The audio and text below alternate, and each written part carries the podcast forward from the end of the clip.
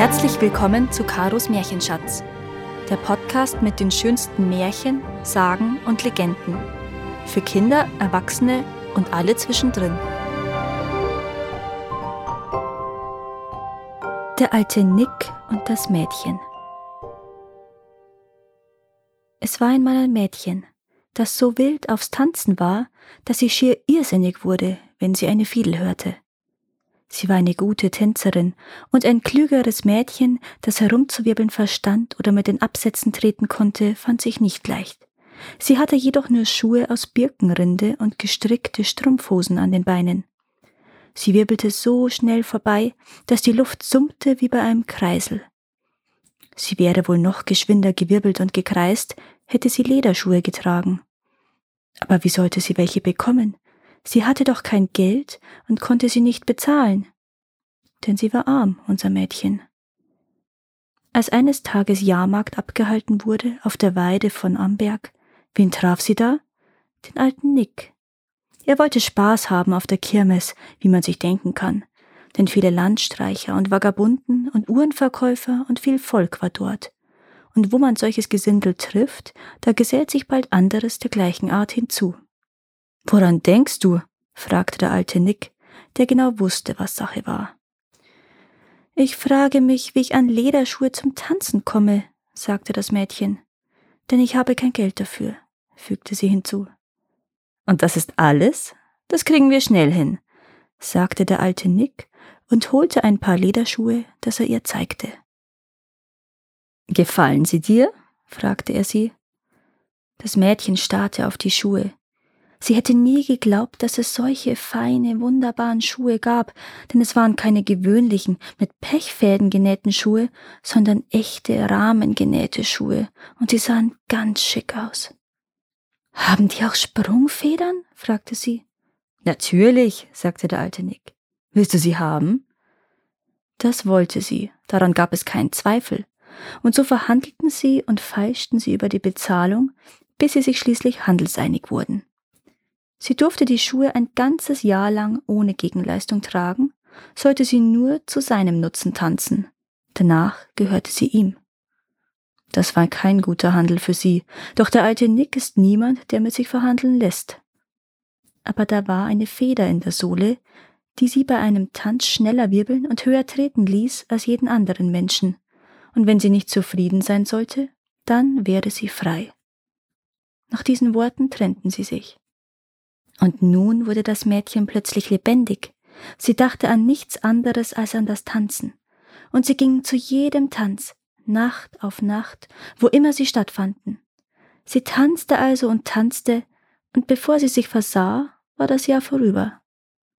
Jetzt kam der alte Nick und verlangte, was sie ihm schuldete. Das waren schlechte Schuhe, die du mir gegeben hast, sagte das Mädchen. Es war gar keine Sprungfeder darin. Keine Sprungfeder im Schuh? Das ist ja seltsam, sagte der alte Nick. Nein, keine, antwortete das Mädchen. Meine Rindenschuhe waren viel besser, und ich konnte darin schneller tanzen als in diesen alten Schlappen. Du windest dich derart, als würdest du gerade tanzen, entgegnete der alte Nick. Aber nun weiß ich, dass du wirklich mit mir davontanzen musst. Nun, wenn du mir nicht glaubst, dann musst du wohl mit deinen eigenen Augen glauben, sagte sie. Zieh dir deine ach so tollen Schuhe an und ich trage meine Rindenschuhe und wir machen ein Wettrennen. Mal sehen, welche besser taugen, sagte sie.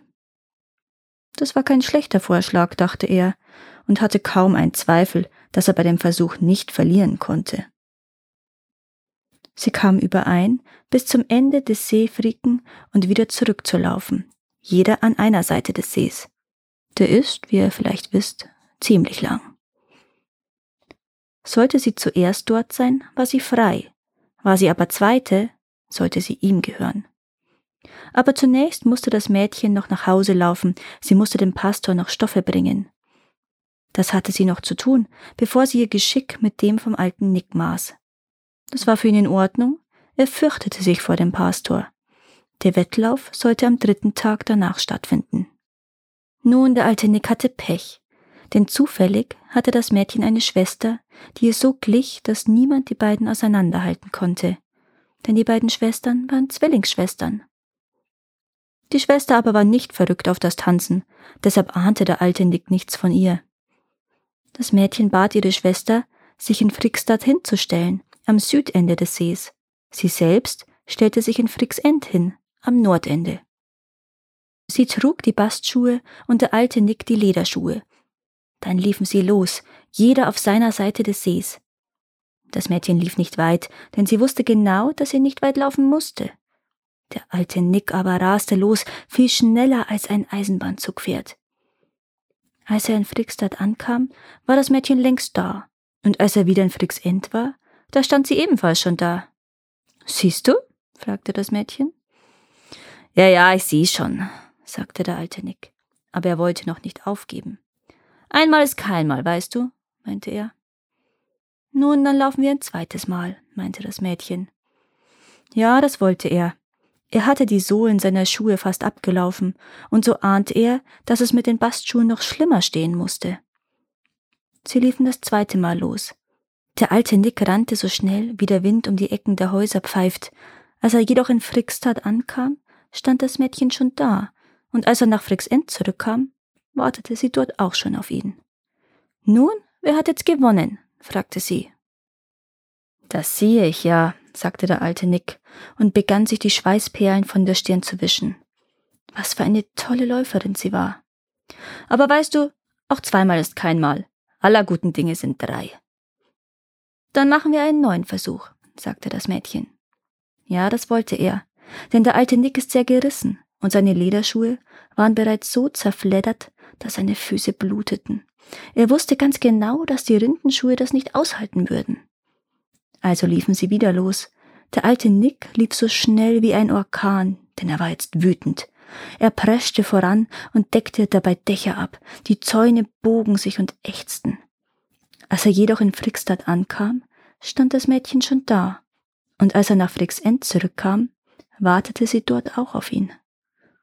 Seine Füße schmerzten jetzt schon sehr, so dass das Fleisch in Brocken herabhing, und er war so sehr außer Atem und keuchte so stark, dass es von den Bergen widerhallte.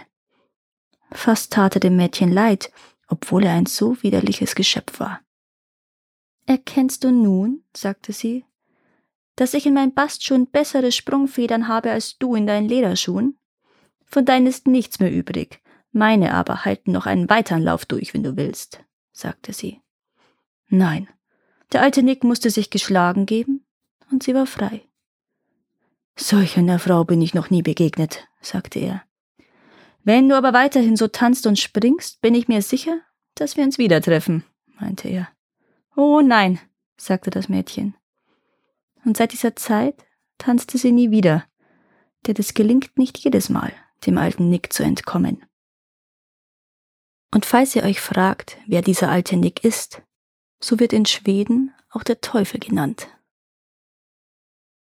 Danke, dass ihr auch dieses Mal zugehört habt.